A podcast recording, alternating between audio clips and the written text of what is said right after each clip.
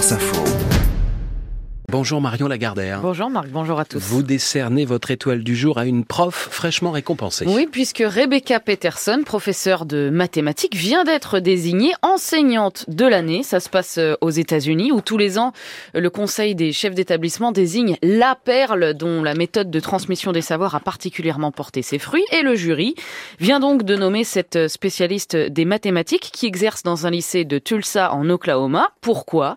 Eh bien pour la confiance qu'elle transmet transmettent à ses élèves grâce à un exercice bien précis qu'elle leur propose avant chaque cours, trouver l'élément positif, inspirant, motivant de leurs dernières 24 heures, en partant du principe que cette petite gymnastique crée de la confiance et que la confiance, c'est le moteur numéro un de la réussite. Rebecca Peterson enseigne depuis 14 ans en collège et surtout euh, en lycée, et il y a quelques années, eh bien, elle a remis tout son modèle en question. Trop d'élèves décrochaient, abandonnaient, ne voyant pas l'intérêt euh, de s'investir. Elle s'est donc penchée sur la question de l'estime de soi. Elle a cherché euh, des techniques de construction de la confiance.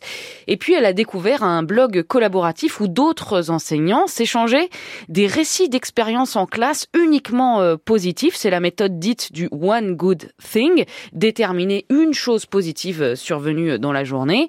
Après avoir participé elle-même, elle a rapidement importé l'exercice dans ses classes avant chaque cours et ça marche. Chaque élève accepte de se confier devant les autres et l'accumulation euh, d'exemples crée un encouragement euh, collectif.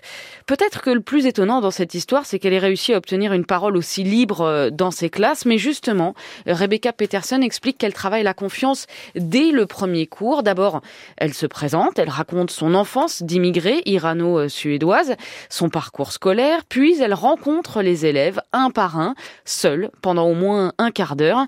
Et c'est comme ça, dit-elle, que la confiance se construit, qu'on peut échanger ensuite sur ce qui est positif. Et plus on pratique cette recherche du positif, plus on trouve d'exemples et plus on change d'état d'esprit, on se construit une force. En recevant son prix, Rebecca Peterson l'a dédié à tous les professeurs, soulignant qu'ils méritent deux choses, des augmentations de salaire et une vraie valorisation de leur métier. Un métier magnifique, dit-elle, celui qui consiste à aider les élèves à se révéler.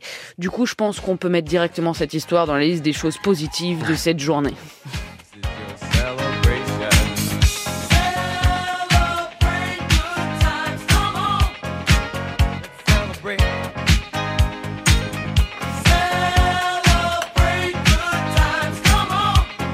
Bah, c'est celle qui bouge le plus autour de la table. Christine Ça veut rien dire, ça. C'est pas parce que je oui, on peut parfaitement danser sans connaître le nom. Frétiller, c'est plus que ça. Hein. Renaud Dely. Non, c'est vrai qu'elle a bougé, Christine. Ah bah, bougé, euh, Moi, j'ai pas bougé du tout. Bouger le mot FM. Non, évidemment, je ne connais que ça, mais. C'est un gang. Voilà. Un peu comme nous. Cool. Qui est très cool. C'est voilà, pas les petits chanteurs à porte-voix. Donc c'est cool and the gang. Voilà. Celebration. Merci Marion Lagardère.